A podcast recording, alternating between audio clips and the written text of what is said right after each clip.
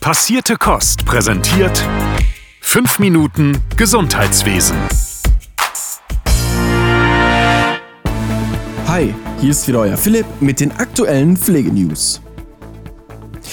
Der Verband der Pflegedirektorinnen und Direktoren der Unikliniken fordert eine Anerkennung von Hebammen als Pflegefachperson.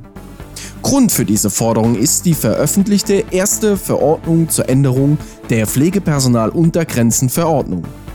Diese besagt, dass Hebammen nur noch mit einem prozentualen Anteil an der Gesamtzahl der Pflegefachpersonen und Hebammen berücksichtigt werden dürfen. Thorsten Ransch, Vorstandsvorsitzender des VPU, sagt dazu, die festgelegten Anteile von 10% im Tag bzw. 5% im Nachtdienst sind absolut inakzeptabel und entbehren jeglicher Realität in der Gynäkologie, der Geburtshilfe sowie der Pädiatrie. So erstrecke sich der Einsatz von Hebammen nicht nur ausschließlich auf die Geburtshilfe, sondern ebenso auf die Gynäkologie und Teile der Pädiatrie. Nur mit diesem interdisziplinären Ansatz könne die ganzheitliche Versorgung in einem multiprofessionellen Team gewährleistet werden. Allein deshalb sollen Patientinnen mit ihren Neugeborenen auf gesetzlicher Grundlage durch Hebammen betreut werden. So setze die Verordnung in der jetzigen Fassung für die Krankenhäuser klare Fehlanreize, da Hebammen im stationären Kontext nur geringfügig abbildbar sind. Ein ausschließlicher Einsatz nur im Kreissaal ist vor dem Hintergrund der multiprofessionellen Versorgung nicht sinnvoll und führe zu einer Abwertung des Berufsbildes der klinisch tätigen Hebammen. Jens Spahn schlägt einen Pflegebonus von mindestens 5000 Euro vor. Aktuell ist die Höhe der von Bund und Ländern beschlossenen Prämie insbesondere für Intensivpflegekräfte noch unklar. Der geschäftsführende Bundesgesundheitsminister Jens Spahn sagte in Berlin, dass über die Höhe nicht gesprochen worden sei. Der scheidende Minister treffe die Entscheidung nach eigenen Worten nicht mehr selbst, er forderte aber einen hohen Bonus. So sagt Spahn, der Bonus muss jetzt auch mal spürbar sein. Ich würde mal sagen 5000 Euro plus X. Für Intensivpflegekräfte wäre das, was angemessen wäre. Der CDU-Politiker sagt weiter, mit ein paar hundert Euro brauchen wir denen nicht kommen. Wer sind Deutschlands beste Pflegeprofis? Natürlich sind die meisten Menschen, die engagiert im Pflegeberuf arbeiten, Top-Pflegekräfte. Doch der Verband der privaten Krankenversicherung mit Unterstützung des Bevollmächtigten der Bundesregierung für Pflege, Andreas Westerfellaus, haben zusammen einen Wettbewerb aufgestellt, bei dem abgestimmt werden konnte, wer die besten und beliebtesten Pflegeprofis sind.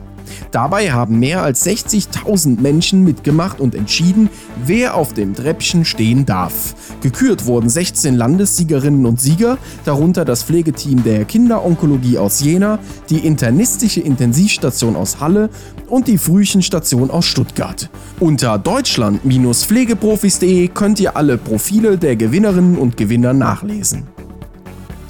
Der gemeinsame Bundesausschuss hat beschlossen, die Richtlinie zur außerklinischen Intensivpflege neu aufzustellen. So sollen gesetzlich Versicherte, die auf eine außerklinische Intensivpflege angewiesen sind, künftig besser versorgt werden. Der GBA listet in seiner neuen Richtlinie eine Auswahl von Therapieleistungen auf, die verordnet werden können. Eine wesentliche Neuerung im Vergleich zum bisherigen Leistungsanspruch besteht darin, dass bei beatmungspflichtig eingestuften Patientinnen und Patienten sehr frühzeitig und regelmäßig überprüft wird, ob eine Entwöhnung von der Beatmung in Frage kommt.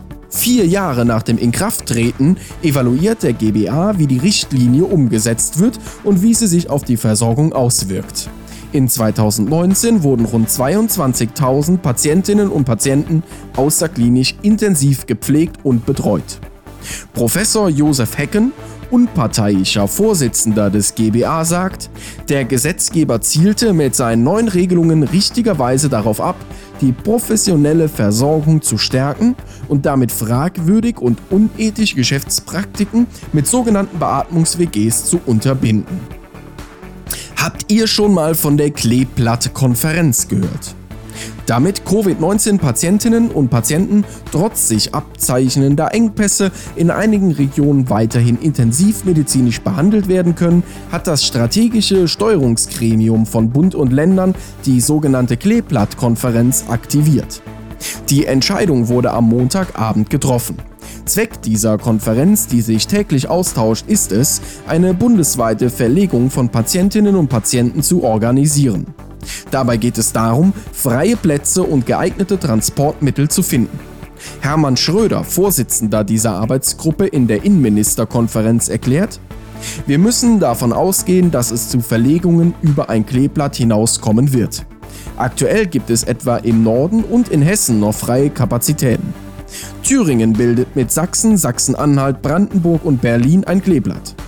Mit Sachsen und Thüringen gehören damit gleich zwei Bundesländer mit hohen Corona-Fallzahlen zum Kleeblatt Ost.